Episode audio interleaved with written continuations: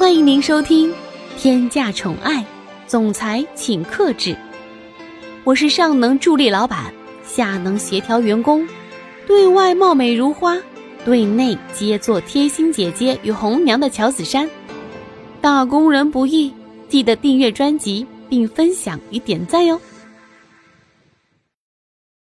第五十八章：分开冷静。蒋泽旭可能也是因为知道这件事情，所以现在也没有逼迫着苏千玉给自己一个回答。就算是现在有什么回答，也是完全不可估计的。蒋泽旭在听到苏千玉这样说以后，也没有再多说什么，直接放开了禁锢着苏千玉的手，只是缓缓地说了一句：“这几天我们冷静一下吧，明天我们再谈一谈。”我不想再这个样子继续下去了。说完这句话，蒋泽旭就直接站起身来，转身离开了这个房间。在关上房门的那一刹那，一双充满了无限感情的眼神紧紧地看着苏千玉。房门关上后，也只剩下一声声的叹息了。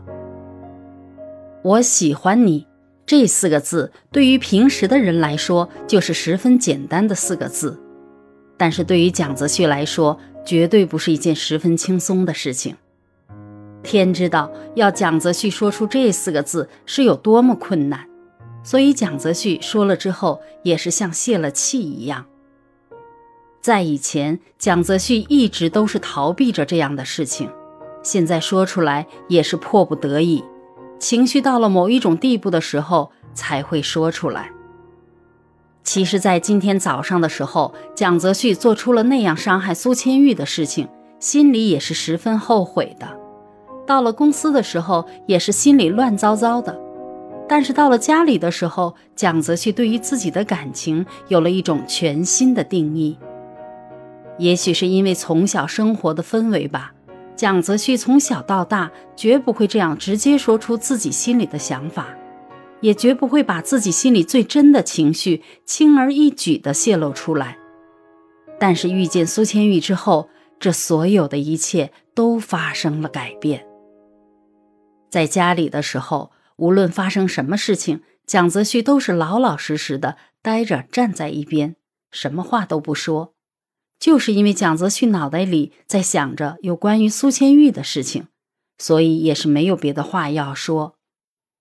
在听见自己的父亲根本不会放过苏千玉的时候，蒋泽旭的心里真的是感觉到了一阵后怕。看见苏千玉一个人十分孤单，没有任何生气的躺在地上的时候，蒋泽旭才知道恐惧。但是在重新将苏千玉抱进自己怀里，蒋泽旭才感觉到了自己的人生才是圆满的。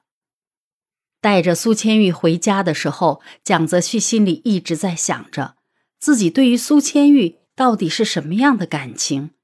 现在终于算是想明白了。既然都已经想明白了，也就不再逃避什么。所以，我喜欢你这四个字也就毫无畏惧的说出来了。但是这样真的是让苏千玉感到震惊，就是像现在这个样子。房间里只剩下苏千玉一个人的时候，苏千玉才卸下了自己满身的防备，浑身上下像是被抽了魂魄一样的摔落在地面上。要是不知道的人可能会以为苏千玉经历了什么十分难受的事情才会这样，但是脸上的红晕却出卖了苏千玉。苏千玉从来都不相信自己会有这样的一天。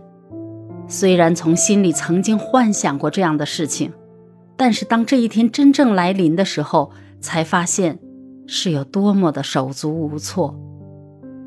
苏千玉现在脑袋里也是什么想法都没有了，唯一剩下的就是一片混沌。时间已经很晚了，惨白的月光透过窗户，就这样毫无准备地照射进来，照射在了瘫软在地上的苏千玉身上。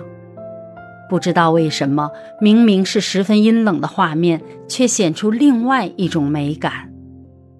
苏千玉双手撑在地上，紧紧地握成了拳头，眼睛里充满了不可思议，耳朵已经红得清晰可见了，就连脸蛋都已经是红得像一个苹果一样，一副十分可爱的样子。苏千玉脑袋里不着边际的想着：蒋泽旭刚才到底在说什么呀？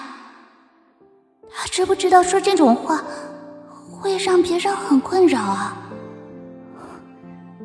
我现在该怎么办？回答他，还是像之前那样？苏千玉心里也不知道自己应该是如何才能够将这件事情完美的处理好，这已经超出了他能够处理的范围。他现在脑袋里只有一片混沌。说实话。就算是以前对蒋泽旭有一点好感，也没有想过会有今天这样的结局。但是，到了现在这个时候，还装成什么事情都没有，真的好吗？其实，苏千玉对蒋泽旭有那么一瞬间的好感，也只是因为在自己最困难的时候，只有他站在自己身边。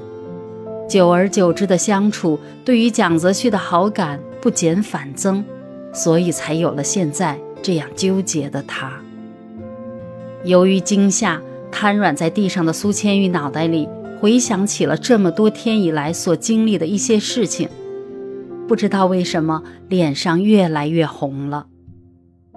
就这样不知不觉间想着，原本就十分困倦的感觉，在这一刻全部都蔓延上来了。苏千玉控制不住自己，就这样昏昏欲睡了，留下蒋泽旭平淡的面对这件事情。时间回到今天下午的时候，蒋风奇将苏千玉脸上的面罩摘下来的那一瞬间，蒋泽流和蒋泽旭都是十分清楚的听见了自己父母的呼吸声。所以在什么事情都不知道的情况下，蒋泽流和蒋泽旭也是什么话都没有说。就这样离开了这里，但是蒋泽流却被蒋风奇留下了。蒋家只剩下了三个人，蒋泽流眼里带着一点疑惑的，在父亲和母亲之间迅速的流转着，生怕错漏了一点有用的信息。可是等了很长时间都没有听见父母说话，这个房间里安静的，就连一根针掉在地上的声音都是可以听得见的。蒋泽流是真的不想再待在这个沉默的房间里，所以稍微的咳嗽了几声之后，假装严肃的说着：“爸妈，我还有一些事情，就先回房间了。”亲爱的小耳朵们，本集已为您播讲完毕，记得订阅与分享哦，下集更精彩。